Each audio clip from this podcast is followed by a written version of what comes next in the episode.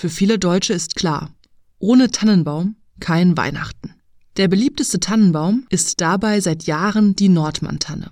Denn die dunkelgrünen Nadeln der Tanne stechen nicht und bleiben auch bei trockener Heizungsluft lange am Baum hängen. Doch woher hat die Nordmann-Tanne eigentlich ihren Namen?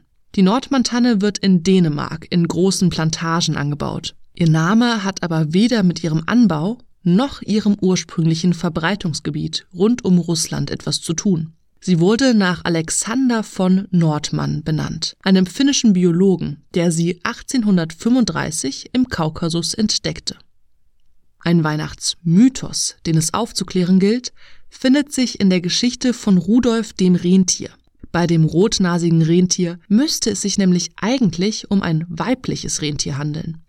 Denn männliche Rentiere werfen ihr Geweih meist schon im Herbst oder frühen Winter ab. Die weiblichen Rentiere hingegen behalten ihr Geweih über den Winter hinweg bis zum Frühjahr oder Sommer.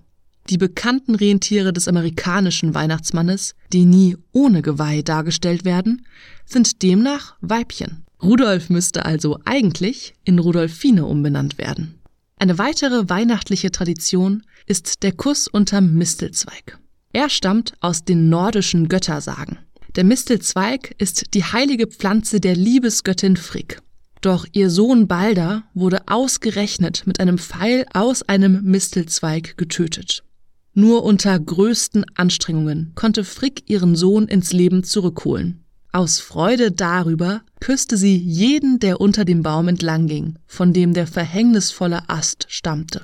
Im Gegensatz zur etwas überschwinglichen Frick sollte man heutzutage die zu küssende Person vorher um Erlaubnis fragen.